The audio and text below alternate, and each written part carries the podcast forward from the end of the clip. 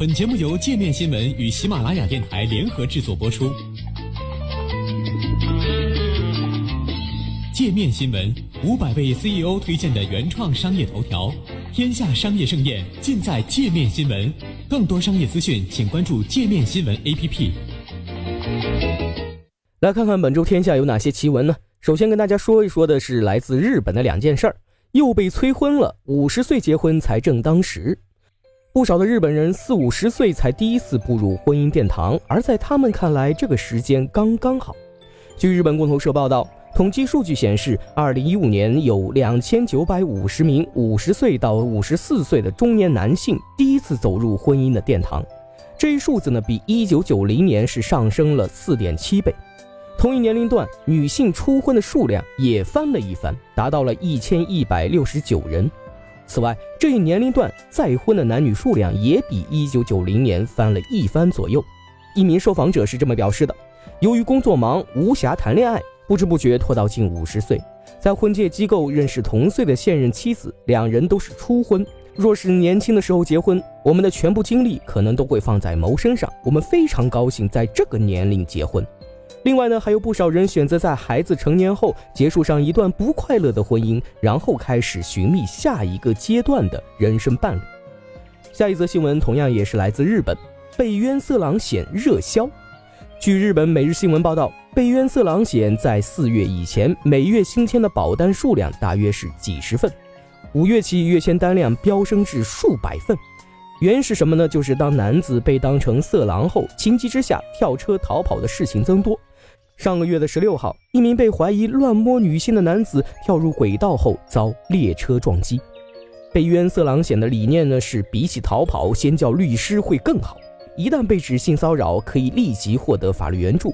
事发后四十八小时内，律师费用全部由保险公司买单。这项服务只是一份售价六千四百日元保险的附加福利，为投保者支付交通事故等方面的法律咨询费用。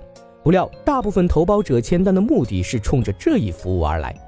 我们再来看一下埃塞俄比亚发生了什么事情呢？全国断网防高考舞弊。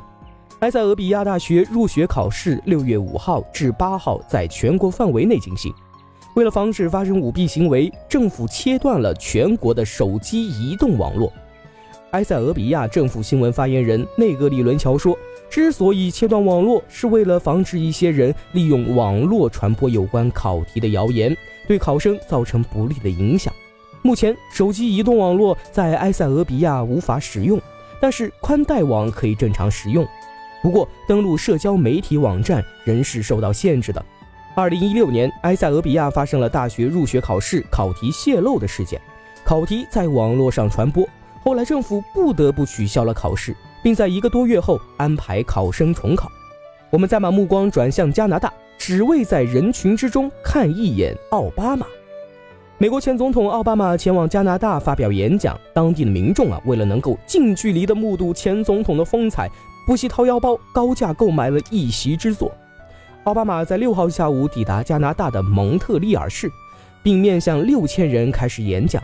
观众席的售价从五十七美元，也就是大概三百八十七元人民币，到三百七十三美元，折合人民币大概就是两千五百三十四元不等。此次演讲的活动策划师伊凡可呢，最初于五月十三号售票，并且在一天之内全部卖光。但是在活动开始前一周，一些没买到票的人又有第二次机会了，黄牛将票价哄抬到了一千多美元。售价从二百七十五美元至一千一百美元不等。我们最后再来看两则研究。研究一：谁是小棉袄？比起儿子，爸爸更疼闺女。有没有觉得不少爸爸对儿子比较强硬，但一见闺女心就化了呢？美国研究人员发现，哎，这还真不是错觉。人们与孩子交流时，潜意识中会考虑对方性别，并给予区别的对待。伍德拉夫健康科学中心在亚特兰大市随机采集五十二名父亲平时的录音，来记录他们与孩子的交流情况。另外，研究人员通过功能性磁共振成像技术，对他们看到不同人像表情时的脑部反应做了分析。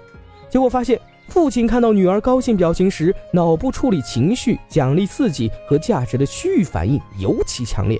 同样是孩子哭闹。女孩的爸爸们表现得更加的贴心，更喜欢对着闺女唱歌，说情感类的词汇。研究二：男生太爱发自拍，可能会越来越神经。美国俄亥俄州立大学的助理教授杰西·福克斯针对男性自拍呢做了一项研究。研究以八百位十八岁至四十岁的男性为样本，调查他们在社交网络上上传照片的习惯，并填写自恋、自我物化的问卷。结果显示。自拍照的数量越多的男性，自恋以及精神病态指数也会越高。精神病态并非精神疾病，而是指一种精神的障碍啊。其特征呢是没有良心道德，善于利用他人，冲动、冷漠无情、不负责任。另外，虽然这篇研究中并没有女性样本，不过杰西·福克斯在最近做的相关研究中显示，女性也会有相同的结果。